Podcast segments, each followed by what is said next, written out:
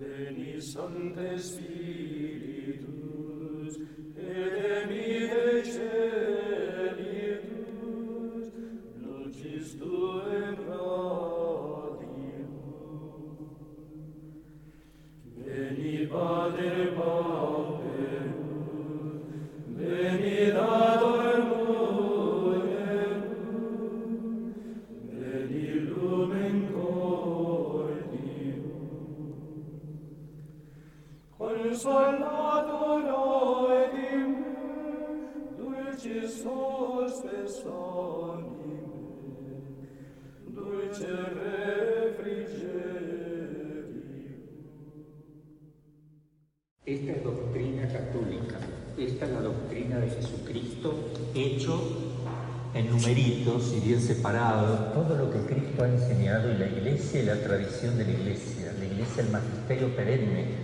siempre.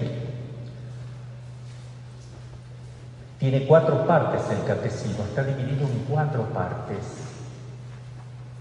El credo, que es lo que tenemos que creer, toda la parte dogmática, los dogmas, Segundo, los sacramentos, es decir, lo que tenemos que vivir y celebrar en la liturgia. Tercero, la moral, qué cosas son buenas o malas para alcanzar la vida eterna o perderla. Soy muy claro. ¿Cómo debemos vivir? Y lo último, la oración, el culto a Dios, cómo se debe dar el culto a Dios. Esas cuatro partes, credo, sacramentos, moral y oración. Cuatro.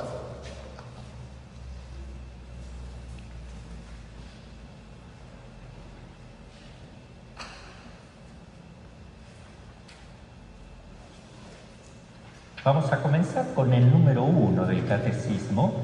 Vamos a tratar de usar la Biblia también, en este caso esta Biblia de Straubinger.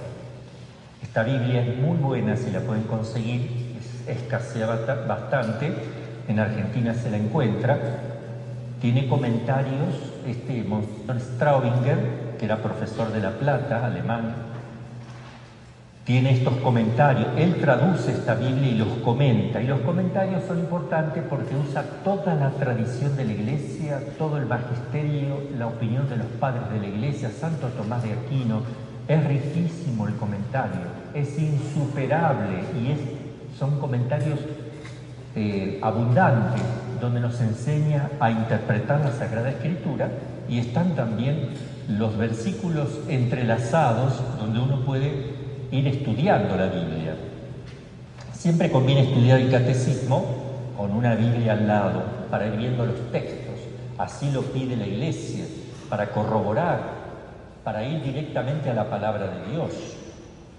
Estamos usando el catecismo y me gustaría que los que me siguen tuvieran entonces el catecismo, no el compendio, el catecismo completo, no el más finito que es el, un resumen, no, el grande y una Biblia, y si es posible la de Straubinger, Straubinger eh, y si no, cualquiera católica, ¿verdad? Como la de Jerusalén, la Naca Colunga, que son buenas y son las mejorcitas.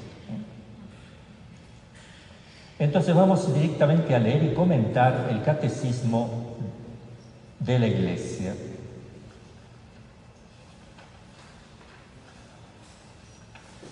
Número uno. Ya vamos a llegar al último, empezamos con el primero. ¿Cómo empieza el prólogo en la primera, en el primer numerito arriba hay un prólogo de la iglesia? ¿Qué nos dice la iglesia? Pone esta frase, Padre, esta es la vida eterna que te conozcan a ti. Esto es importante lo que estoy diciendo, que te conozcan, que te conozcan a ti, el único Dios verdadero, único,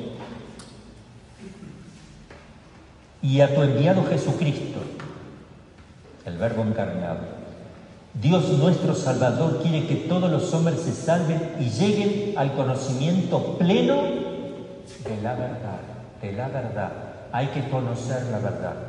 1 Timoteo 2, del 3 al 4. Muy importante esto. ¿Qué pasa? Que por lo general te dicen hay que amar a Dios. ¿Y qué hago? a ver, yo quiero, pero no me sale, no tengo ganas. Ama a Dios, tienes que amar a Dios, aleluya, ama a Dios. ¿Y cómo hago? No sale eso. ¿Por qué no te va a salir? Porque hay un gravísimo, pero gravísimo error de principiantes, un error de kinder. ¿Eh? ¿Cómo vas a amar lo que no conoces? Es como si yo te dijera, a ver, Julio López Blanco Castilla, un hombre, un hombre, un hombre que se llama así, ámenlo. Uno puede decirme, sí, no lo amaré, es mentira, no lo vas a amar, pues no lo conoces, ni siquiera lo viste, solo conoces un nombre. Entonces, por lo general, en las parroquias, en las homilías, en las catequesis que lo da a veces las niñitas de 14 años se ponen a dar catequesis a los niños. ¿Y cómo salen preparados esos niños? ¿Qué le dice? Dios es bonito, hay que amarlo, pero no le muestran nada más, entonces no surge el amor en nosotros, que somos seres racionales. Por eso Dios quiere que todos los hombres lleguen al conocimiento pleno de la verdad, ¿Por qué? Porque sale el amor. Si tú conocieras qué ha hecho Cristo por ti en la cruz, si tú conocieras exactamente quién es Jesucristo, te da ganas de morir por Él. Pero así simplemente, y más, digan que aquí está bastante ensangrentado, pero a veces ponen un Cristo con carita rosadita y maquilladita, así como que está así, no dice nada. Y eso no es verdad. Miremos la sábana santa, la verdad de las cosas. Eso nos va a llenar de amor a Dios y es lo que tenemos que hacer con el catecismo. Ayer veíamos un texto en la Sagrada Escritura, Jesús le dice a los fariseos y a los doctores de la ley, ustedes tienen la llave de la sabiduría y no la utilizan y no dejan que los demás abran para conocer la verdad. La verdad les hará libre, dice Jesús en San Juan. San Juan escribe, la verdad los hará libres y la libertad me permite amar. ¿Cómo voy a, a ver? Yo me encuentro con María, una chica de 18 años. Y me dice, padre, yo quiero eh, ponerme de novia y casarme. Bueno, entonces empieza a amar a Jorge Alberto. Eh, ¿Quién es Jorge? Empieza a amarlo. No, pero que Ámalo, tienes que amarlo. Si no te quedas soltera, no vas a casarte nunca. ¿Qué tengo que hacer? No puedo amar, no sale el amor. Hay un mecanismo psicológico, por eso en el ser humano, que hay que respetar. Por eso los papás a veces le llevan a los chicos de la oreja, tienes que ir a misa. Si no vas a misa te vas a ir al infierno. A ver, bueno, por lo menos le está poniendo una razón de miedo. Va a tener miedo el día de mañana, porque le está poniendo una razón de miedo que puede ser que diga, bueno, no me quiero ir al infierno. Algo de razón le está poniendo, pero le está poniendo la parte negativa solamente. No le está explicando qué ha hecho Dios por ti, quién Dios, que te ha creado, que te ama, que ha muerto por ti, ¿eh? que vas a estar con Él eternamente, que quiere tu bien. No le hablas de, Dios Padre, no le hablas de, los evangelios, que es el diario espiritual de Jesucristo. Uno cuando lee el Evangelio sepa que ese es el diario espiritual.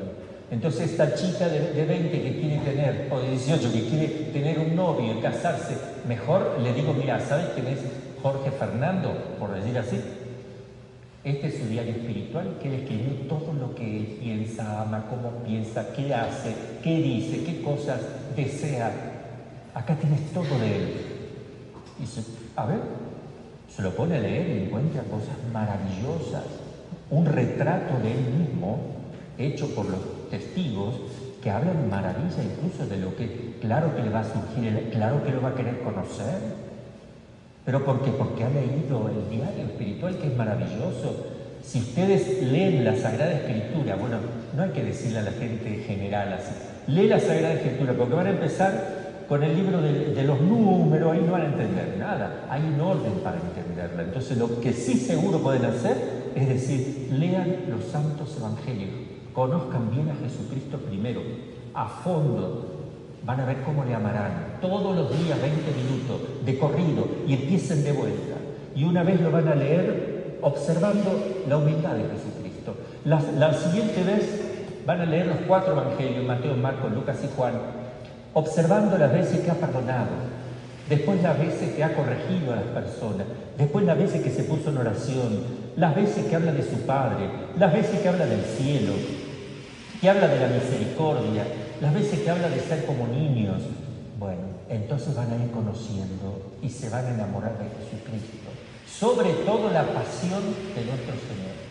Porque la pasión expresa en sangre el amor que nos tiene aquí, si ustedes se dedican a contemplar a Cristo crucificado, bien hechito, bien como la sábana santa nos muestra, con que se queden mirando y mirando y mirando, Él los va a transformar. Pero ustedes tienen al Maestro delante, que les está enseñando sin que ustedes se pongan a razonar. Es una enseñanza contemplativa. ¿eh? También hay un modo de aprender contemplando. Bien, entonces empieza el catecismo así. Número uno, Dios infinitamente perfecto y bienaventurado en sí mismo, en un designio de pura bondad, ha creado, ¿ven? En un designio de pura bondad, ya lo estamos conociendo de Dios. Miren qué maravilla. Dios infinitamente perfecto y bienaventurado en sí mismo, no necesita nada. En un designio de pura bondad, es decir, Él determina por pura bondad, crear libremente al hombre para que tenga parte en su vida bienaventurada, para que estemos con Él. Él que lo tiene todo, Él nadie lo ha creado, nosotros somos criaturas, Él es creador. Existen dos realidades fundamentales, el creador y la criatura. Por eso en todo tiempo y en todo lugar está cerca del hombre. Dios está cerca del hombre, más íntimamente que nuestra propia intimidad. Dios le llama y le ayuda a buscarlo, a conocerle, a amarle con todas sus fuerzas, las fuerzas del hombre, ¿no? Convoca a todos los hombres que el pecado dispersó a la unidad de su familia, la iglesia la hace mediante su Hijo que envió como Redentor y Salvador al llegar la plenitud de los tiempos. En Él y por Él llama a los hombres a ser en el Espíritu Santo sus hijos de adopción y por tanto los herederos de la vida bienaventurada eterna. Nos llama a través del bautismo a ser partícipes de la naturaleza divina de Dios. ¿Cómo van cambiando las cosas? ¡Wow! Dios. Miren ustedes para contemplar este número uno.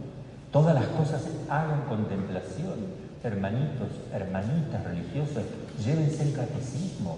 Esto es seguro. Esto es lo que siempre enseñó Jesucristo, lo que enseñó siempre la iglesia. Y gocen y disfruten porque esto no puede ser mentira. Ya vamos a ir viendo eso. Después dice el número dos, para que esta llamada resuene en toda la tierra, Cristo envió a los apóstoles que había escogido. Él quiere que todo el mundo sepa de esta llamada que él hace. Es decir, hay que hacer apostolado.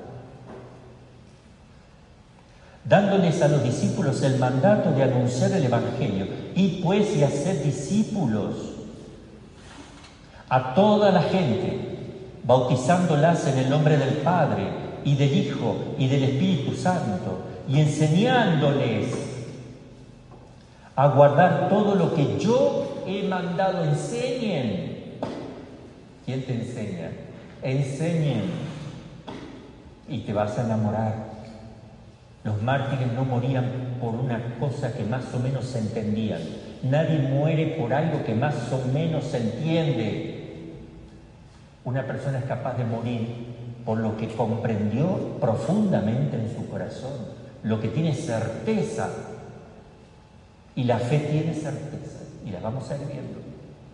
Pero miren cómo Dios pide a todos que vayan por todo el mundo y bauticen a todas las naciones.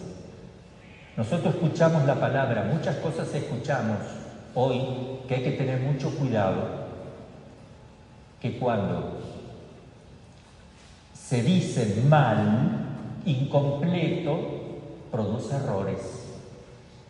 Y hay costumbres de muchos de decir las cosas mal hechas, mal dichas, no completas, y uno entiende para cualquier lado. No, tienen que entender bien. La verdad hay que conocerla perfectamente bien. No, así lo que más o menos entiendas. Por ejemplo, se dice, yo he escuchado muchas veces, Dios ama a los homosexuales. También ama a los ladrones, a los violadores lo ama, porque también dicen Dios ama a todos los hombres, nos ama a todos. Es verdad que nos ama a todos, es verdad que ama a los homosexuales, pero si vas a decir así simplemente Dios ama a los homosexuales y no explicas nada, también puedes decir entonces Dios ama, ¿qué pasaría si yo dijera Dios ama a los violadores? No, no, para, para, para, aclaremos. Ahí, ahí quieres aclarar y en el otro no aclaras. Y si yo digo Dios ama a los ladrones, no, no, para, aclaremos. ¿Y por qué no aclaremos con la homosexualidad? A ver, hay una falla aquí, voluntaria. Primera falla, Dios ama a todos. Entonces no te permiten decir dónde hay un pecado. Si Dios ama a todos, comamos y, y, y bebamos que mañana moriremos hagamos fiesta y no hagamos nada. Si Dios nos ama a todos. ¿Me entiendes? Eso es falso también. Tiene una verdad y tiene una mentira. El que quiera lo puede entender bien y el que quiera lo puede entender mal. Si yo digo Dios ama a los homosexuales, lo puedes entender bien o mal. Si yo digo Dios ama a los ladrones, también lo puedes entender bien o mal. Dios no ama el robo, ama a la persona, imagen y semejanza de Él, al menos imagen. Y quiere que se convierta, que deje el robo para solo ser su imagen y semejanza perfecta. Él quiere que todos lleguen al conocimiento de la verdad, que se conviertan y vivan. Eso no te lo explican. Cuando yo, si, si uno dice Dios ama a los homosexuales, a ver, no ama la homosexualidad porque es intrínsecamente pecaminosa, es pecado grave, intrínseco. En ningún momento es bueno, jamás será, porque son pecados intrínsecamente malos, por donde se lo mire. Entonces, Dios ama al homosexual que padece la homosexualidad, claro, y quiere que la deje, que se convierte, convierta y llegue al conocimiento de la verdad. Eso quiere, la salvación de todos, porque muchos son llamados, pero pocos decir, que no todos se van a salvar. Entonces hay que tener cuidado con los lenguajes que se usan. También se dice, no hay que hacer proselitismo, y a este punto voy. No hay que hacer proselitismo. Primero vamos a ver si la palabra proselitismo es algo malo, porque pareciera que es tremendamente malo hacer un proselito. Pareciera que es pecado. A ver, ¿qué significa prosélito? Lo repiten mucho. Entonces no se evangeliza ya. En el encuentro de jóvenes de la juventud que se hizo en, Portugal, en, Fátima, se pidió a los jóvenes que no, no, eso no es para que se conviertan, sino para encontrarnos cada uno como es. ¿Qué, qué se gana con eso? Si yo como, si yo soy bautizado, soy misionero, obligatoriamente misionero. Dios me dice, ve por todo el mundo, bautiza a todos los hombres en el nombre del Padre, del Hijo y del Espíritu Santo, para traer a todos al conocimiento de la verdad, que se conviertan y salvarán las almas, que tengan el traje de boda correspondiente para el banquete, porque si no te expulsarán. El traje es la gracia de Dios la unión con Dios, donde Dios puede levantarte, elevarte. y, darte la participación de su naturaleza divina. Vamos a ver lo de los prosélitos, porque esto es importante, porque muchos dicen, entonces, ¿qué tengo que hacer? Vamos, ¿de dónde viene la palabra prosélito? Viene de la palabra proselitos en griego.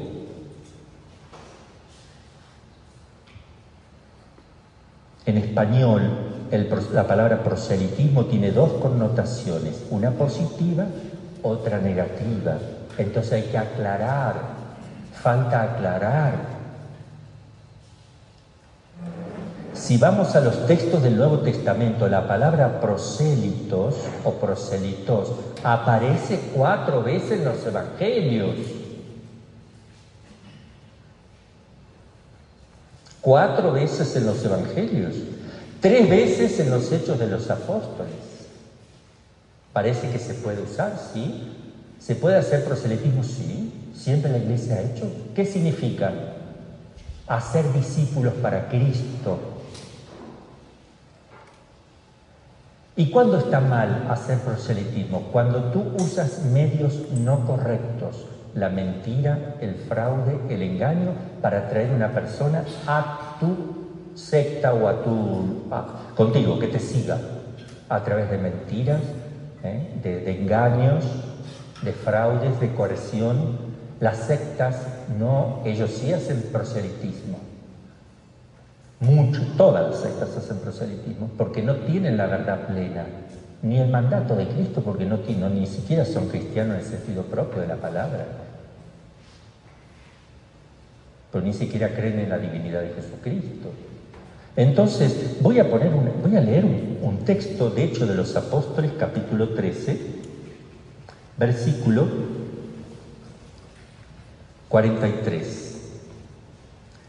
Y clausurada la asamblea, muchos de los judíos y de los prosélitos y de los prosélitos temerosos de Dios siguieron a Pablo y Bernabé, los cuales conversando con ellos los exhortaban a perseverar en la gracia de Dios.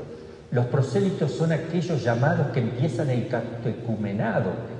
Toda la patrística habla de algunos expresamente como San Justino, como le voy a poner ahora. ¿Quiénes eran los prosélitos? Los recién convertidos que tenían que estar haciendo el catecumenado primero. Buenísimo, santos. Y hay que hacer prosélitos para Cristo, es decir, discípulos para Él llamados para Él,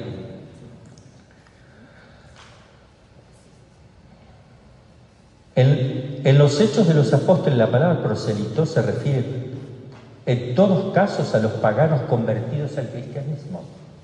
El pagano que se convertía era un prosélito, alguien que seguía a Jesucristo porque se había convertido, era un discípulo del Señor. Los primeros cristianos hacían proselitismo para ganar almas para Cristo, 1 Corintios 9, 19 al 23. Hacían proselitismo. San Pablo en la misma carta a los Corintios afirma, ay de mí si no evangelizara, porque ahora te dicen eso, no hay que hacer proselitismo, y entonces uno quiere evangelizar a alguien, quiere hacer apología, defender la fe, mostrarle cómo Jesucristo es el verdadero Dios, no hay que hacer proselitismo, deja que Él piense lo que quiere, haga lo que quiera con su vida. No, Jesús me manda a enseñar y a llevarlos al bautismo si no están bautizados. Y a morir por bautizar a una persona, como San Francisco Javier y como tantos santos que han dado la vida por salvar un alma. El texto de San Pablo, 1 Corintios 9, 16, 19, es claro, dice así, evangelizar es una obligación, un deber, porque si evangelizo no es para mí motivo de gloria, pues es un deber que me incumbe. Hay que evangelizar. Hay que hacer prosélitos para Cristo. Si quieren, no usemos más la palabra prosélito. O cuando la usemos, aclaremos. No hay que hacer proselitismo en el sentido negativo de la palabra como se entiende en Alemania, que se entiende negativamente ahí la palabra. Ellos tienen un mundo protestante, se entiende negativamente. En, español se puede entender para bien o para mal. Pero en toda la tradición de la iglesia siempre se entendió correctamente bien, como algo positivo. Sin embargo, en, algunas, bueno, ya les dije lo del alemán, el español. En el caso de la iglesia ocurre que el proselitismo es el del llamado a la fe. El prosélito es una persona llamada a la fe, a la verdad sin coacciones, respetando su libertad, pero mostrándole las razones por el cual conviene seguir a Jesucristo.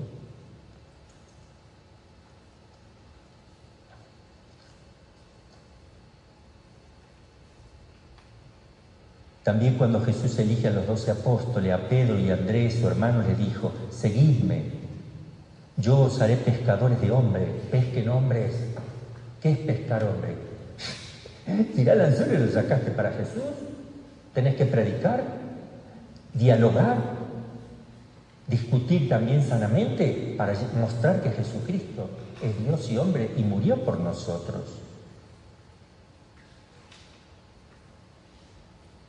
A Pedro al final del Evangelio, cuando le prueba su amor durante tres veces, Jesús le dice, sígueme. Y envió también Jesús a 72 discípulos a predicar por todos lados. Desde el principio la iglesia ha cumplido esta misión hasta dar la vida por, por misionar. La iglesia no se puede encerrar en un cenáculo como hicieron los apóstoles, ni en el templo, porque están obligados a misionar. La iglesia es misionera, dice el Concilio Vaticano, lo, recuerda. Es misionera por esencia. Misionar no es llevar pan, es llevar al pan de vida primero. Porque hoy día lo único que me quedó para no ser proselitismo es distribuir pan y ropa. Asistencia social, ¿qué es? ¿Quién es el que hace? Eh, ¿Quién tiene que hacer asistencia social? El Estado está obligado a organizar de tal manera que se busque el bien común de la sociedad. Si la iglesia lo hace, lo hace por caridad y por deficiencia de los estados. Pero no es la misión primaria. Lo dice Madre Teresa, yo lo primero que hago con los pobres es darle a Dios, que es la máxima de las riquezas. Los llevo a Dios y luego le doy todo lo demás para que siga amando a Dios. Todo lo que le puedo dar es para que se convierta, para que llegue a Dios. Es distinto. Hay muchos textos de los padres de la iglesia que aquí no tengo el tiempo para, para leerles, los tenía y los he dejado aparte porque son muy largos, pero a ver si he traído alguno. San Justino, por ejemplo, él decía, hacer proselitismo es deber propio de los cristianos y lo mismo han dicho papías, obispo, santo, San Papías, y los teólogos de todos los primeros tiempos. Entonces hay que distinguir ahí, les digo, y hay que evangelizar hasta dar la vida por Jesucristo. Hay que defender la fe, hay que llamar a la conversión a las personas. Voy a seguir leyendo. Estoy en el número 2 por la mitad. Sabed que yo estoy con vosotros todos los días hasta el fin del mundo. Fortalecidos con esta misión, los apóstoles salieron a predicar por todas partes, lo dice el catecismo. Colaborando el Señor con ellos y confirmando la palabra con las señales que la acompañaban.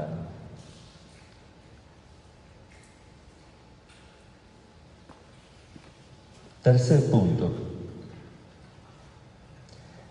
Quienes con la ayuda de Dios han acogido el llamamiento de Cristo y han respondido libremente a ello, no te tienen que poner un revólver en la cabeza, se sienten por su parte urgidos por el amor de Jesucristo a anunciar por todas partes en el mundo la buena nueva. No te calles, habla. Di que tu, la fe católica es, la iglesia católica es la única verdadera. Dilo, da pruebas, lo vamos a probar aquí porque aquí lo enseña la iglesia. Es la única que fundó Jesucristo, no fundó dos iglesias. ni tres ni diez. Todos somos iguales. Hay que, dicen así, ¿no es cierto? Cada uno que esté donde, donde está. Tenemos que respetar que cada uno esté donde está. Ah, sí, ¿por qué no respeta si tu hijito se pone a comer veneno de rata? ¿Por qué no respeta lo que él quiere hacer? ¿Te das cuenta que hay que enseñar? Y no es violentar su conciencia y si le tienes que dar una buena para que entienda, se la vas a tener que dar, porque si no se va a morir. Entonces, hay personas que van por caminos equivocados, personas que necesitan de verdad a Dios, la gracia de Dios, y uno tiene que compadecerse, llevarlos a la plenitud de la verdad, a la plenitud de la verdad, ¿eh? no a la parcialidad de la verdad. Entonces estamos viendo cómo la iglesia del catecismo nos dice cómo son las cosas. ¿eh? El Espíritu lo va a poner aquí, no te lo va a decir algún sacerdote por ahí o algún obispo por allá, ¿eh? porque hay de todo. Acá es lo que, esto es lo de la iglesia.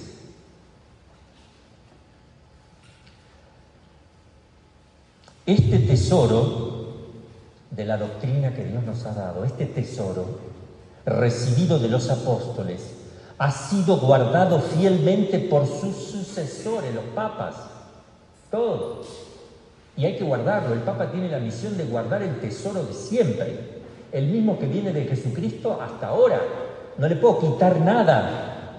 Puedo profundizar conociendo mejor lo que tengo, pero no le puedo quitar nada, ni añadir algo nuevo. Solo profundizar lo que tengo, ir conociendo cada vez más hacia adentro de lo que tengo. Todos los fieles de Cristo son llamados a transmitirlo. Tú también.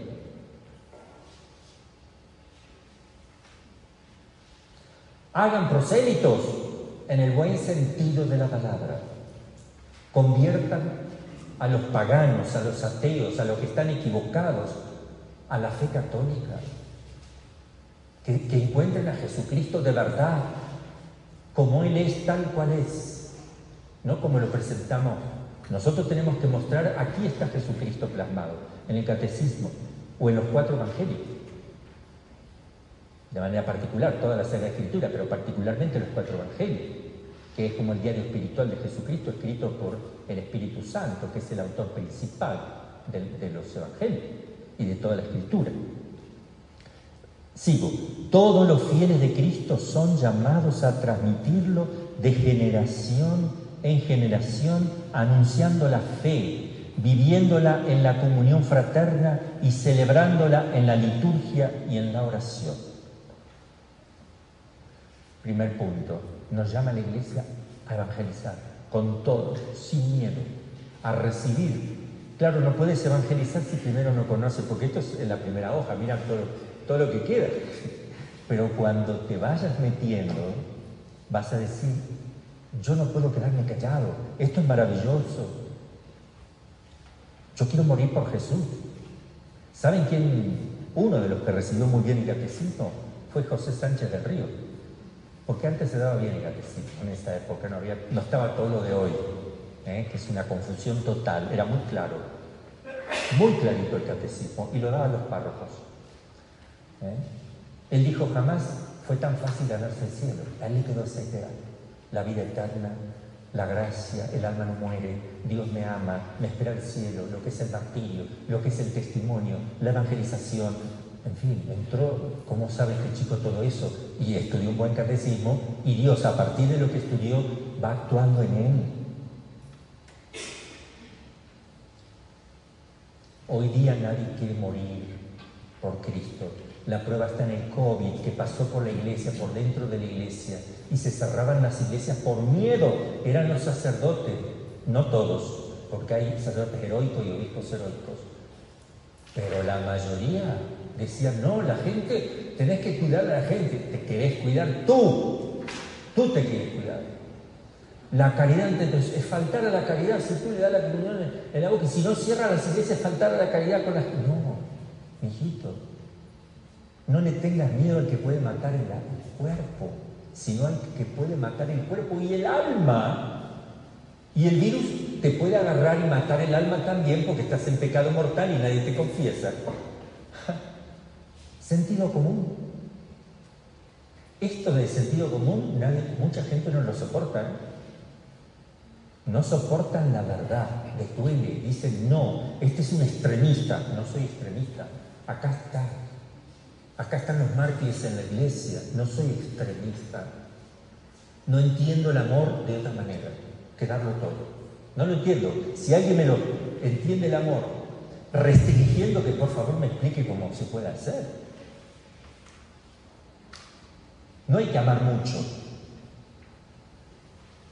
Hay que amar con toda la fuerza, con todo el corazón, con toda tu alma. Lo dice la escritura. Con todo, más que mucho Todo. Si no, eso no es amor. Miren, qué exageración. ¿Quién exagera? Dios se hizo hombre para mostrar cómo debe vivir un hombre. Es como decirte, si yo fuera hombre, viviría así y haría esto, moriría por ti. Pero soy hombre y morí por ti. Ahí está. Es exagerado. No podría haber muerto, no sé, a ver, podría haber muerto de otra manera, que, no sé, que cuando era chiquitito se atragantó con algo o, no sé.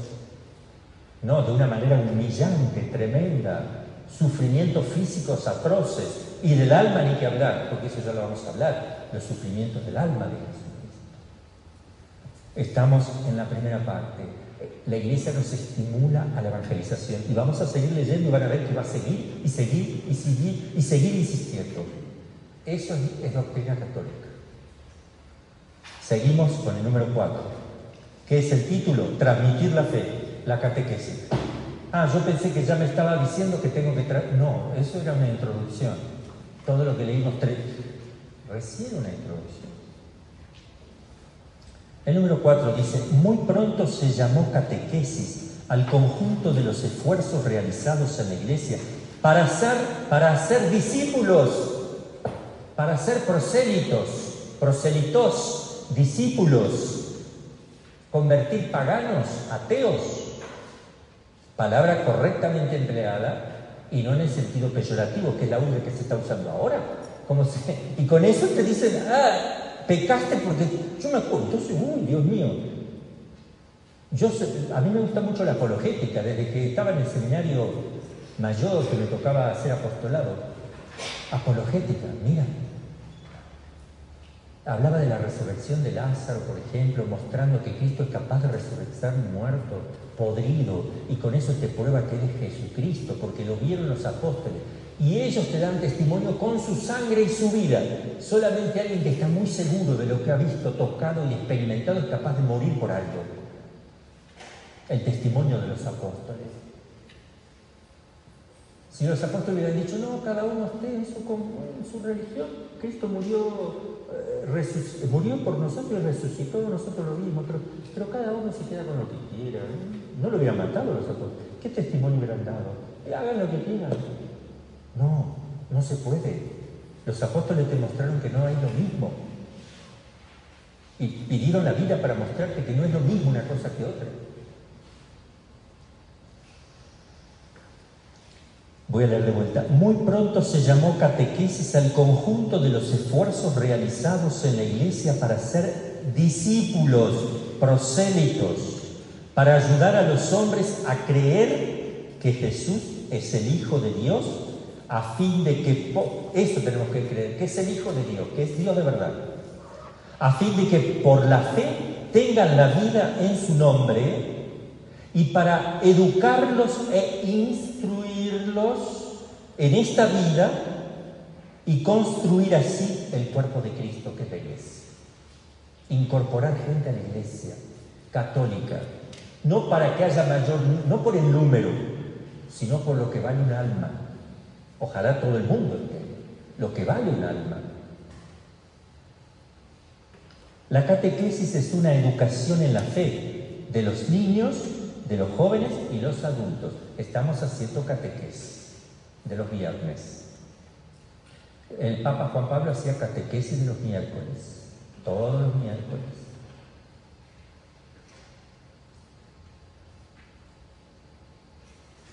La catequesis es una educación en la fe de los niños, de los jóvenes y adultos, que comprende especialmente una enseñanza de la doctrina cristiana dada generalmente de modo orgánico y sistemático, con miras a iniciarlos en la plenitud de la vida cristiana. No estamos con el conocimiento pleno. Y es lo que vamos a hacer ahora, el conocimiento pleno. Cuando veamos todo este catecismo, recién empezamos, ¿eh? No hay que desanimarse, en la eternidad no terminará jamás el conocimiento nuevo de muchas cosas que no tendrán fin. Pero aquí estamos limitados, pero mientras vivimos, aunque tengamos 90 años, podemos leer y decir, ah, esto no lo sabía, mira qué hermoso, enamorémonos de Dios. Para eso están estas cosas. Pero ¿quién conoce el catecismo? ¿Quién lo predica? ¿Quién lo dice? Seguimos. El número 6. Sin confundirse con ellos, la catequesis se articula dentro de un cierto número de elementos de la misión pastoral de la Iglesia que tienen un aspecto catequético, que preparan para la catequesis y que derivan de ella. El primer anuncio del Evangelio o predicación misionera para suscitar la fe, es lo primero. Enardecer a la gente en la fe. Cristo ha muerto por ti, lo más elemental, es lo primero que tenemos que hacer. Mira, Cristo murió por ti, te espera la vida eterna. Y vas a ir, vas a ir, si tú quieres, vas a ir. Eso es lo primero.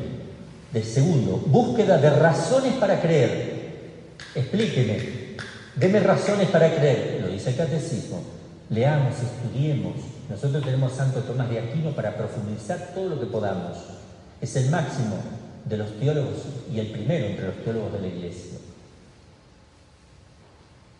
Bueno, después de este anuncio muy sencillo, Cristo ha muerto por ti, bueno, a ver qué hacemos. Bien, segundo punto, búsqueda de razones para creer. Yo te voy a explicar. Es lo que estamos haciendo ahora. Esto no es el primer anuncio, es la explicación. Después del primer anuncio, porque ustedes ya, los que nos siguen, probablemente sepan al menos quién es Jesucristo que ha muerto por nosotros, lo básico lo saben. Entonces estamos dando este segundo punto, dar razones para creer. Tercero, experiencia de vida cristiana, esto es, celebración de los sacramentos.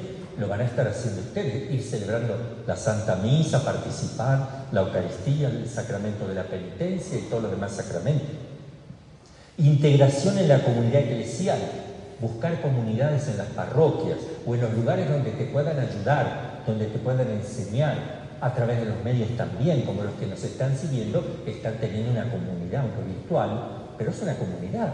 Estás tratando de insertarte en la iglesia. Testimonio apostólico y misionero. Todo eso es para un cristiano, en ese orden. Siete, la catequesis está unida íntimamente a toda la vida de la iglesia, toda la vida de la iglesia, en su totalidad extensiva y temporal de cada uno. Es decir, toda mi vida en la iglesia. Eso significa, las dos cosas significan. La catequesis está unida íntimamente a toda la vida de la iglesia, hasta que la iglesia deje de ser iglesia y hasta que tú dejes de existir. Porque tú eres iglesia, eres miembro de la iglesia.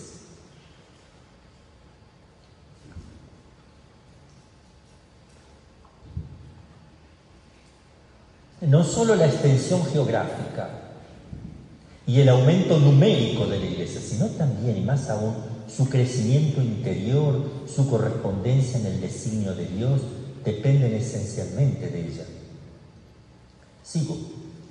Los periodos de renovación de la iglesia son también tiempos fuertes de la catequesis. Así, en la gran época de los padres de la iglesia, en la gran época de los padres de la iglesia, ¿quién te lo enseña? La iglesia. Ojo, los padres de la iglesia, la tradición con mayúscula es un fundamento de la fe católica, es un pilar que si lo saca se derrumba la iglesia. ¿Cuál es el otro pilar? La Sagrada Escritura. Nuestros hermanos separados tienen solo la escritura.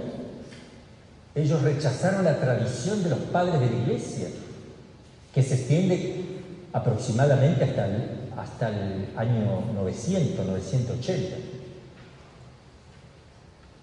Toda la tradición viva de la iglesia, la transmisión de palabra y a través de otros documentos que no es la Biblia, llega también la verdad reforzada y explicada en las escrituras. Eso también se tiene en cuenta como un pilar. Biblia, tradición con mayúscula y magisterio con mayúscula de la iglesia, pero el magisterio integral, no la enseñanza de uno separadísimo de todo el resto de la tradición, porque si, este, si hay uno que enseña una cosa distinta a todo lo que viene enseñando la iglesia desde Jesucristo, que se viene transmitiendo la única verdad de Jesucristo, si alguien dice lo contrario se quedó solito. Eso ya no es magisterio, es una opinión personal.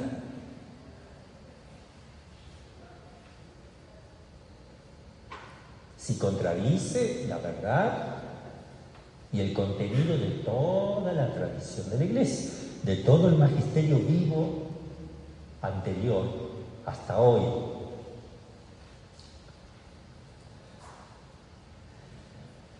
El número 8 dice, los periodos de renovación de la iglesia son también tiempos fuertes de la catequesis. Así, en la gran época, la gran época de los padres de la iglesia, vemos a santos obispos consagrar una parte importante de su ministerio a la catequesis. ¿Quién le daba la catequesis al principio?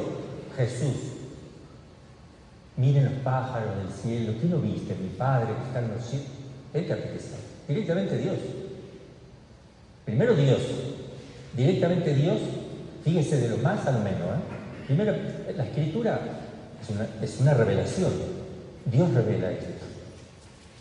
Después viene, Dios dice, me voy a ser hombre y voy a catequizar. Dios hecho hombre se puso a catequizar, era catequista. Después, ¿quiénes siguieron siendo catequistas? Los obispos los apóstoles y los obispos sucesores, todos los primeros obispos de los primeros tiempos, ellos la daban la catequesis. Después, ¿quiénes siguieron? Los sacerdotes, párrocos. O sea, de obispo a sacerdote, se bajó la cuestión. El párroco, los párrocos. Luego los párrocos se lo daban a sus, a sus colaboradores, a los tenientes o a, los consultores. Toman encarga de la catequesis. Ellos después se lo pasan a, a las personas preparadas de la parroquia, laicos que le enseñan, y ellos después se lo van pasando a los niños. Ahora niñitas de 14 años, que un día van a misa, después no ni entienden nada. Se lo pasan a ellos, enseñan. No, mijito, la catequesis la tienen que enseñar el Papa primero. Todos los obispos, todos los sacerdotes. Yo creo que hasta ahí. Y los laicos que quieran colaborar, pero laicos formados, que sepan de punta a punta explicar toda la doctrina cristiana, porque si no, tiene, si no la conoce no va a tener modo de comunicar la verdad. No tiene fuerza para hablar. ¿Por qué? Porque no conoce, no ama, no tiene fuerza. Está leyendo como si está leyendo un periódico y se hace más aburrido que, tener de paleta un clavo sin gusto. Bueno, sigo. Es la época de un San Cirilo de Jerusalén, gran catequista. Están las catequesis de San Cirilo, maravillosas, donde se habla de prosélitos. De San Juan Crisóstomo, de San Ambrosio, de San Agustín, grandes catequistas, obispos. El ministerio de la catequesis saca energía siempre nueva de los concilios. Una niñita de 12 años, 14, enseñando. Si la catequesis saca la fuerza y la energía de los concilios, ¿en qué concilio participó una niñita de 14 años? Qué responsabilidad grave para, los, para los, nosotros, sacerdotes. No tenemos tiempo. No tenemos tiempo. No sé en qué se ocupa uno. Si no tienes tiempo en catequizar, ¿En qué? Hay de mí si no evangelizar.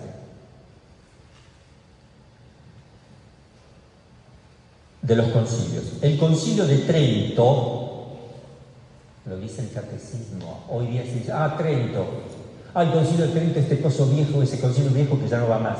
Eso es una falta de, amor, una falta de respeto.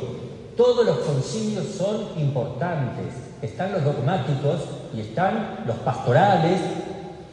El de Trento es un concilio dogmático y es más importante que el concilio Vaticano II, que es pastoral, aunque tenga alguna cosita dogmática metida. Pero el propósito es pastoral, no dogmático. Digo porque hay que tener cuidado.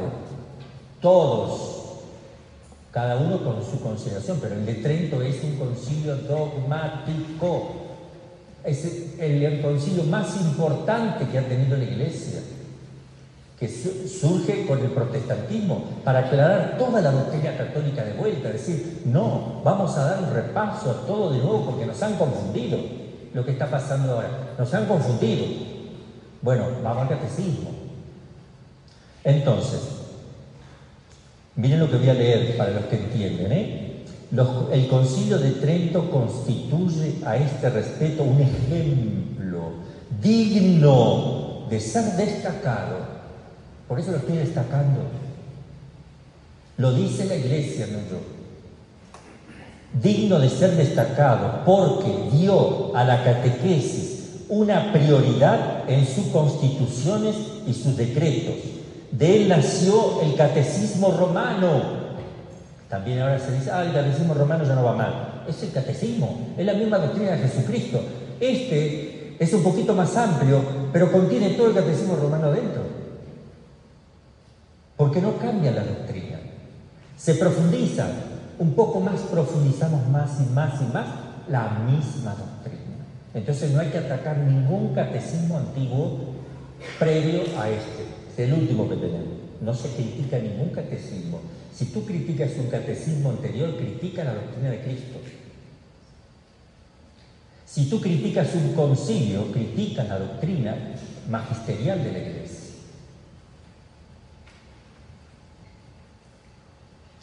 De él nació el catecismo romano que lleva también su nombre y que constituye una obra de primer orden.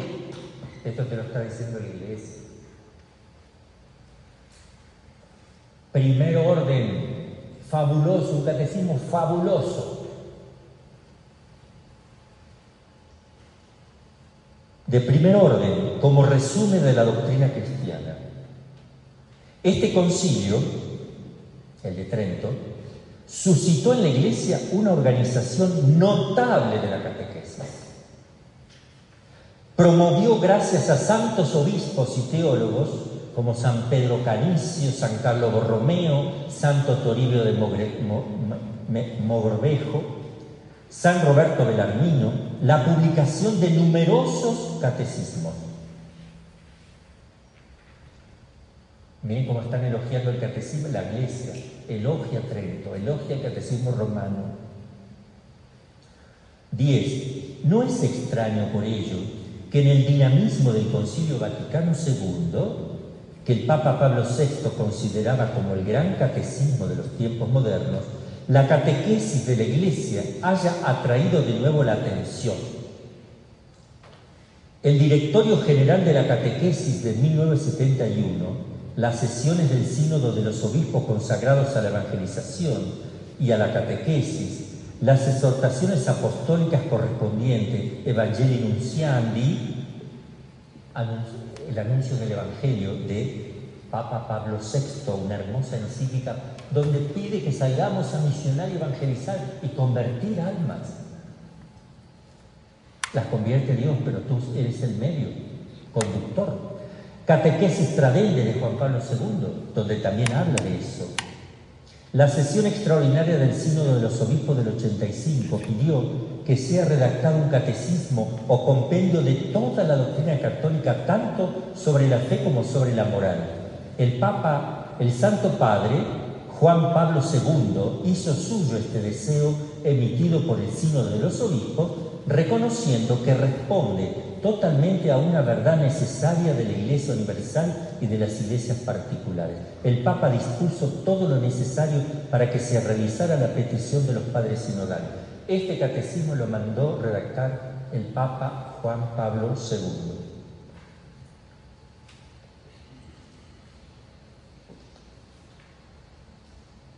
¿Cuál es el fin del catecismo? A ver, vamos, vamos, a ver qué nos dice la Iglesia. Este catecismo, este catecismo tiene por fin presentar una exposición orgánica y sintética de los contenidos esenciales y fundamentales de la doctrina católica, tanto sobre la fe como sobre la moral, a la luz del Concilio Vaticano II y del conjunto de la tradición de la Iglesia, del conjunto de la tradición de la Iglesia. Eso no es ser tradicionalista, es ser católico. Toda la tradición de la iglesia entera.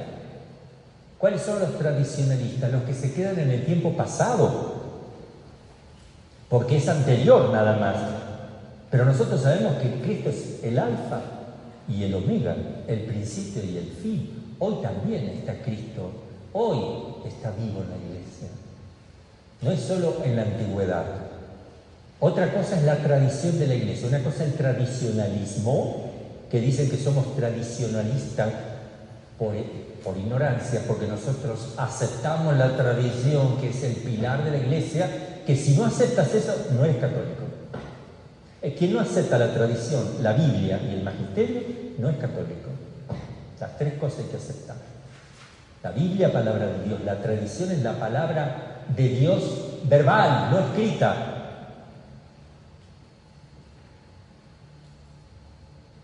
digamos, no dejado escrito en libros canónicos.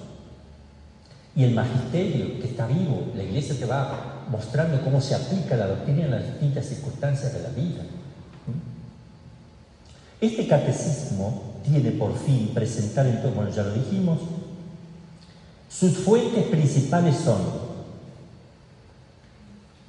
la Sagrada Escritura, los santos padres o los padres de la iglesia, ¿Quién lo dice? La iglesia. El ángel que está sonando lo vamos a rezar al final para no cortar la clase la La liturgia. Miren, no es, no es cualquier cosa cambiar la liturgia sino más, ¿eh? Pues la liturgia está enseñándote verdades doctrinales, católicas. Hay que tener cuidado cuando uno va a tocarla. El único que le puede tocar es la iglesia en su cúspide, el papa, el papa que delega la congregación para la liturgia y sacramentos, estudian todo y ven cómo se va haciendo las modificaciones litúrgicas. Pero no las hace un sacerdote cualquiera que se pone a hacer una cosa rara. No se puede hacer eso. En, algunos lados, en Argentina, que el, dulce de leche es muy rico, ese sería la cajeta acá en México. ¿Qué hacían algunos sacerdotes? Le daban la, primera comunión a los niños. La hostia le ponían dulce de leche arriba para que sea rico.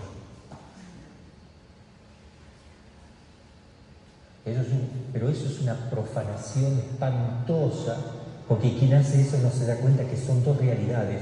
Una, una de esas realidades es infinita.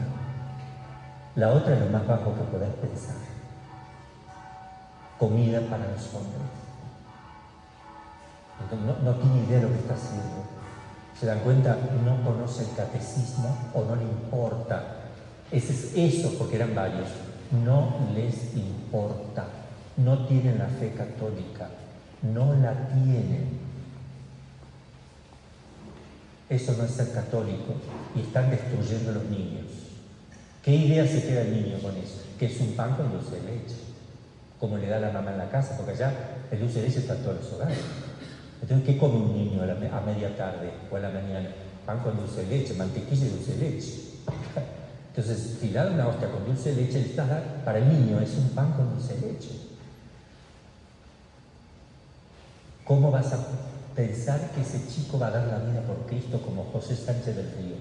Se la va, a dar la vida por la, Eucaristía que van a profanar. No, hay, hay más pan por todos lados. Ahí está, el pan, llévalo. José Sánchez del Río se indignó tanto porque ponían gallos adentro de un templo que era un lugar sagrado para Dios, que a su propio padrino le mató todos los gallos de riña, que salían carísimos, se los mató todos, como diciendo, no profanes el templo de Dios. Ese tiene un catecismo buenísimo. Cristo, ¿qué hizo? Agarró un látigo y sacó a los mercadores del templo. Entonces José Sánchez del Río tenía el Espíritu de Cristo. ¿Y qué espíritu tenía Cristo siendo Dios y hombre? Espíritu Santo. El que escribió la Biblia, el autor principal de la Escritura.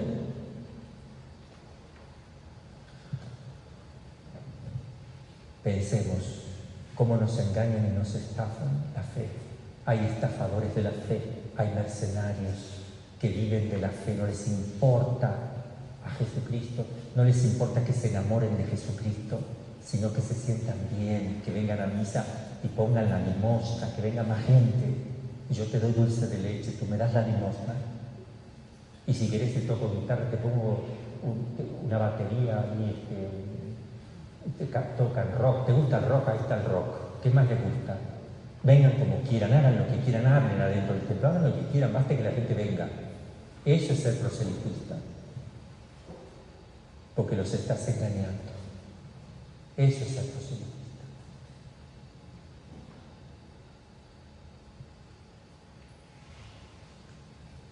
El presente catecismo está destinado a eh,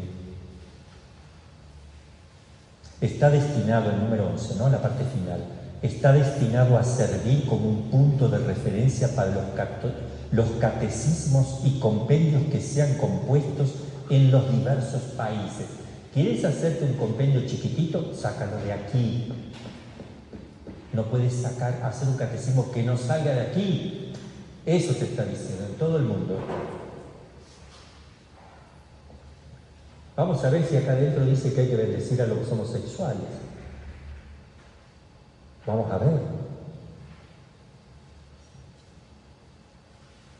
¿Entienden? Mercenarios, sacerdotes, mercenarios, obispos mercenarios. Sí, no se escandalicen. Estamos en crisis. ¿Qué va a hacer? Eh, Arrio de obispo,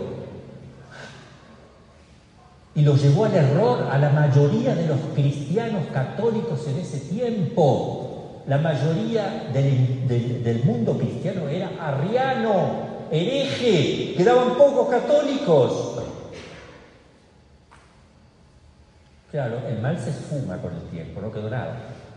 No existe ahora la realidad Pero era un obispo el que empezó. Lutero era un monje. Bueno, etc.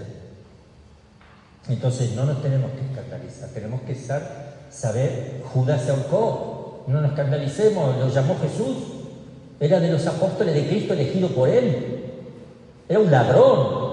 Jesús, mira lo que has traído, un ladrón. Y él te va a contestar, cada uno es libre de elegir amar o no amar. Él está llamado a amar, a responder al amor.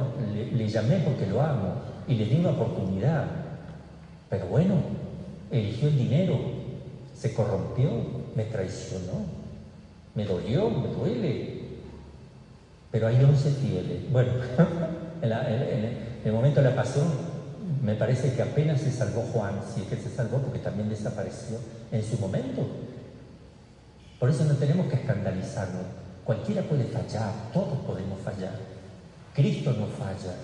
Cristo no falla. Esto no falla. Esto no falla. Esto no falla. La Sagrada Escritura, el magisterio de la Iglesia y la tradición de los padres de la Iglesia, la tradición con mayúscula. Eso no falla.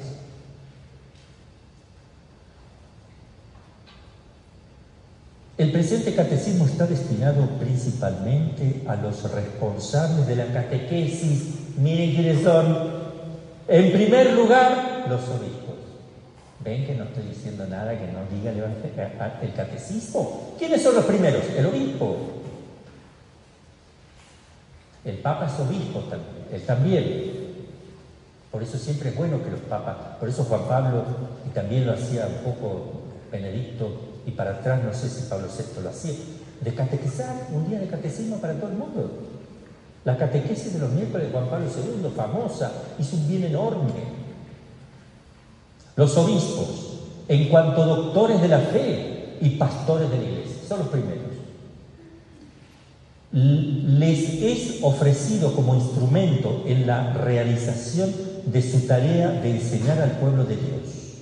Para eso está, para que los obispos lo utilicen para enseñar al pueblo de Dios.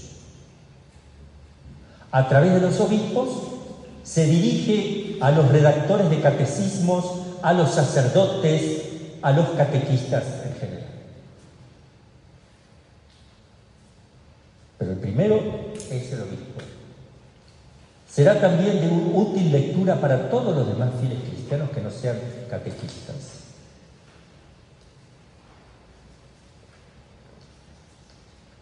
Vamos a ver ahora la estructura del catecismo de la Iglesia Católica. Yo les dije un poquito cómo se estructura. Hay que leerlo. Se lo voy a, le voy a hacer el resumen porque ya está hecho acá. No vamos a leer todo, solamente explica cómo está estructurado. Dice, primera parte, la profesión de fe, el dogma. Vamos a ir viendo las verdades del credo. Ahí está, para no leerlo porque eso explica eso. Segunda parte, los sacramentos, es decir, la liturgia, y cómo vivir los sacramentos. Tercera parte, la vida de fe, es decir, la moral, lo que debemos vivir. Y la cuarta parte, la oración en la vida de la iglesia, la mística, lo que debemos orar y pedir. Entonces, número 14 al 17 está explicando nada más que eso, esas cuatro partes. Indicaciones prácticas para el uso de este catecismo. Este catecismo está concebido como una exposición orgánica de toda la fe católica. Toda, ¿eh? Es preciso, por tanto, leerlo como una unidad. Numerosos, numerosas referencias en el interior del texto y el índice analítico al final del volumen permiten ver cada tema en su vinculación con el conjunto de la fe. Con frecuencia los textos de la Sagrada Escritura no son citados literalmente, porque no si los citan literalmente tendríamos que decirlo así, de grueso, ¿no? Pero miren lo que dice. Con frecuencia los textos de la Sagrada Escritura no son citados literalmente, sino indicando solo la referencia mediante la palabra CF, confronte C, ahí tienen que ver el texto bíblico. Por eso, cuando diga confróntese y vemos que es un texto importante, vamos a leerlo de la Biblia y vamos a ver el comentario que hace Straubinger, Juan, el, el Monseñor Juan Straubinger, sobre el texto, para que además tengan el contenido más profundo todavía. Para una inteligencia más profunda de esos pasajes, es preciso recurrir a los textos mismos. Sí, es preciso que vayan, que vayan y recurran al respecto para un conocimiento más profundo. Estas referencias bíblicas son un instrumento de trabajo para la catequesis. Cuando en ciertos pasajes se emplea letra pequeña, con ello se indica que se trata de puntualización de tipo histórico, apologético o de exposiciones doctrinales complementarias. Las citas en letra pequeña de fuentes patrísticas, litúrgicas, magisteriales o agiográficas tienen como fin enriquecer la exposición doctrinal. Con frecuencia estos textos han sido escogidos con miras a un uso directamente catequístico. Al final de cada unidad temática, una serie de textos breves resume en fórmulas condensadas lo esencial de la enseñanza estos resúmenes tienen como finalidad ofrecer sugerencias para fórmulas sintéticas y memorizables en la catequesis de cada lugar. Todavía está siendo como una introducción, ¿eh? ya después nos vamos en, en, el numerito 26, ahí nos vamos a empezar ya a meter y hablar y a profundizar más. Solo es una introducción. Las necesarias adaptaciones el número 23. El acento de este catecismo se pone en la exposición doctrinal. Quiere en efecto ayudar a profundizar el conocimiento de la fe, para eso está. Por lo mismo, está orientado a la maduración de la fe. Voy a saltear eso porque es una explicación que la pueden leer ustedes mismos porque no es no es que tenga yo que explicarla. Y vamos a ir entonces a la primera parte, para poder al menos, porque la primera parte dice, primera sesión, creo en Dios Padre Todopoderoso, Creador del cielo y de la tierra. La palabra creo es importante entenderla bien, porque hoy se cree en cualquier cosa, está la superstición. Yo me acuerdo, celebrando misa con un jesuita una vez, en un retiro inicial, imagínense, día domingo, con gente de afuera, llena la iglesia. Ahora vamos a rezar el credo, pero no vamos a hacer rezar el credo que te impone la iglesia. ¿Que te impone la iglesia? La iglesia te, te dice, si, si eres católico, esto es lo que debes creer. No te lo impone, te dice lo que debes creer para ser católico. No vamos a hacer el credo que te impone la iglesia, vamos a, decir qué cree cada uno, pero que no sean cosas de fe, que sean de la naturaleza. Por ejemplo, yo creo en el canto de los pájaros, yo creo en el sonido de las aguas, en los ríos, yo creo en las lluvias que riegan los campos. ¿Me entienden? Está loco. ¿Por qué? Porque yo no creo en los pájaros que cantan, porque lo veo y lo escucho, para creer es aceptar algo sin ver y sin oír, sin tocar. Eso es creer. Hay una contradicción total. Yo estoy teniendo la evidencia de las cosas. No necesito creer, lo estoy constatando. Eso no es creer en nada. Y además, cuidado que si tú crees que creer en los árboles que te hacen sombra, estás poniendo la fe en un árbol digan que es un disparate total, porque no está haciendo ningún acto de fe, que tienes la evidencia de las cosas. Pero muchos están haciendo idolatría con las cosas de la naturaleza. Idolatría con las cosas de la naturaleza. Por eso ahora vamos a explicar la palabra creo, porque parece que en las altas esferas y en los lugares más importantes de la iglesia se adoran la tierra, la Pachamama. Por ejemplo, ¿eh? entonces hay que ver que es católico. Yo tengo que ver, hay problemas, estamos en momentos difíciles en la iglesia y todos nos preguntamos tantas cosas, pero vamos a ver qué dice la iglesia. Esto es lo que Jesús nos enseñó. El número 26 es una especie también de introducción. Recién en el número 27 empieza el deseo de Dios. Pero vamos a leer el 26 que dice, cuando profesamos nuestra fe, comenzamos diciendo creo o creemos. Antes de exponer la fe de la iglesia tal como es confesada en el credo, celebrada en la liturgia, vivida en la práctica de los mandamientos y en la oración, nos preguntamos qué significa creer. En todo eso se vive la fe, mire, ahí lo pone bien, antes de decir creo, de exponer la fe de la iglesia tal como es confesada en el creo, celebrada en la liturgia, vivida en la práctica de los mandamientos, en la oración, nos preguntamos qué es creer. Yo creo que mi abuela se va a sanar. ¿Estás haciendo un acto de fe? ¿Sobrenatural? No, es fe humana. Yo creo que este hombre me va a devolver el dinero.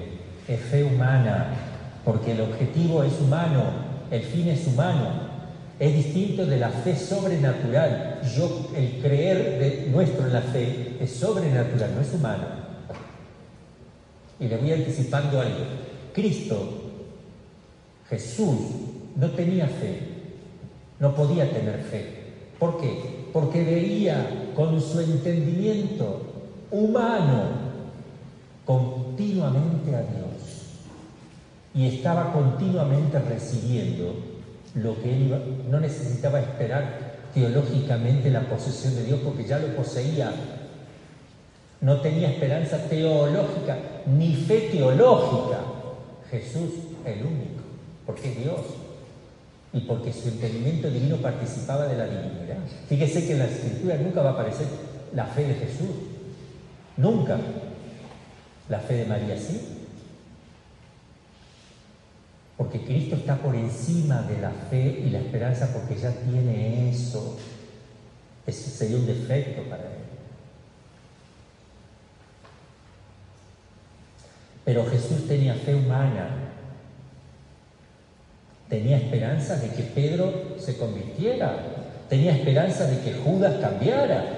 Tenía fe humana, pero no la sobrenatural divina de la que vamos a hablar aquí. Porque la fe humana, estamos teniendo fe humana en todas las cosas. Yo tengo fe de que este techo no se me va a caer en la cabeza. Y ustedes suponen que tampoco, si no, no estarían abajo. Creemos en los constructores, de fe humana. Vivimos de fe humana. Acá hablamos de fe divina, lo único que puede alcanzarte la vida eterna, lo único. La fe es la respuesta del hombre a Dios que se revela y se entrega a Él. Eso es la. Dando al mismo tiempo una luz sobrenatural al hombre que busca el sentido último de su vida. Por ello, consideramos primariamente esta búsqueda del hombre en el capítulo primero que vamos a ver.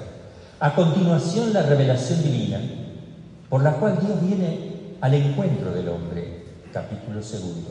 Y finalmente la respuesta de la fe, capítulo tercero. Eso vamos a ver. Lo primero, el hombre es capaz de Dios. Esto es tremendo. Capaz de, se dice en latín.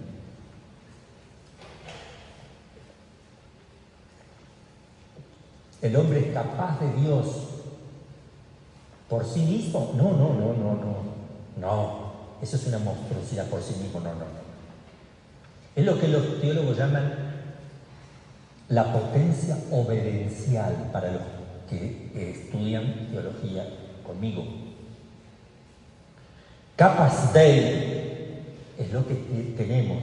Tenemos puesto por Dios la capacidad de que Él pueda elevarme más allá de mi naturaleza humana y hacerme participar de la naturaleza divina. Pero este, esta, esta botella no es capaz no tiene la potencia de obediencia, no la tiene puesta en su naturaleza. Dios no la puede convertir en divina, no la puede divinizar, porque la creó para no ser divinizada, pero el hombre lo creó para ser divinizado, para hacer que tuviéramos la gracia santificante, que ya van a ver qué es,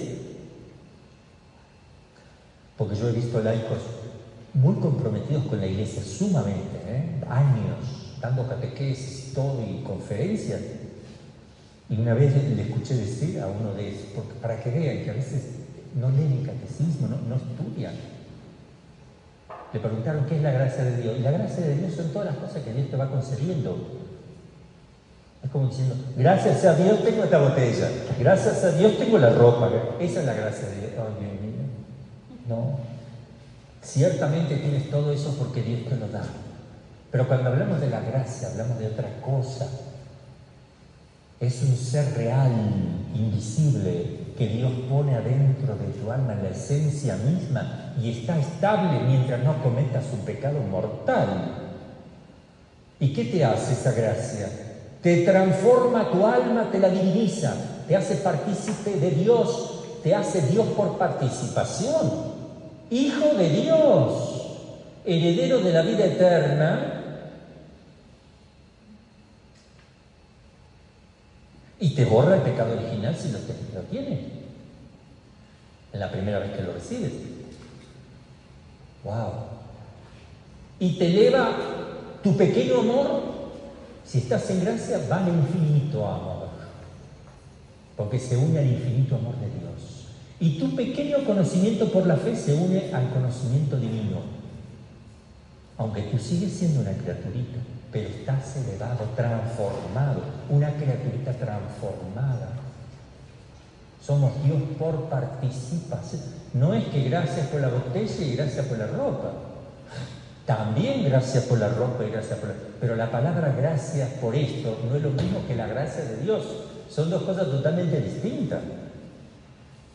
Ya lo vamos a ver en su momento. Capaces. Somos, nos creó siendo capaces de contemplarlo cara a cara y de poseerlo plenamente. ¿A quién? A Dios que me, que me supera infinitamente. Que es, está sosteniendo todos los planetas, las galaxias, todos los sistemas y todo lo que puede llegar a ver el ojo humano y los telescopios y más allá. lo sostiene con, no, no lo sostiene con el dedo chiquito, lo sostiene solamente porque dice lo sostengo, con su sola voluntad de sostenerlo. No pesa para la iglesia. A mí si se me cae el sol encima, sabe cómo quedo, ¿no? Pero a él, él no le pesa. Solo lo quiere y las cosas están. Las quiere y están. Hágase. Nada más. Es maravilloso. ¿Y tú te haces uno con Él? Efectivamente. Y si no te haces uno con Él, no, no estarás con Él. Si te mueres, no estarás con Él. Si no te haces uno con Él. Voy a empezar a leer. El deseo de Dios está inscrito en el corazón del hombre. Nosotros tenemos en nuestra, en nuestra naturaleza el deseo de Dios. Y ya lo vamos a demostrar. Padre Carlos, no diga algo si no, lo, va a demostrar, no diga nada. Todo lo, lo vamos a demostrar, todo. Lo va a demostrar el mismo catecismo y lo vamos a demostrar con ejemplos para reforzar y hacer entender mejor el catecismo.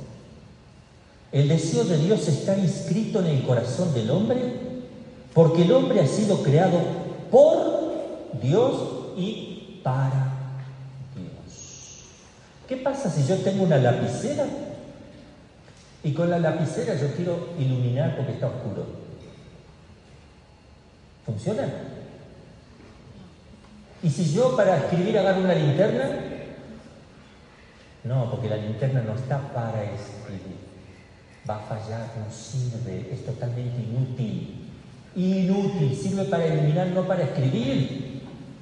Entonces, si tú fuiste creado por y para Dios, te vuelves inútil si no lo buscas. Es ridículo, te vuelves un monstruo, porque estás hecho para encontrarte con Él, como la lapicera está hecha para escribir por el hombre, pero con más perfección, porque el hombre puede fallar cuando hace una lapicera para escribir, pero Dios no falla cuando crea el hombre para Dios, solo falla el hombre que es libre de no aceptar eso. Pero estamos hechos para Él. Por eso el corazón del hombre no descansa, como decía San Agustín, hasta que repose en Él.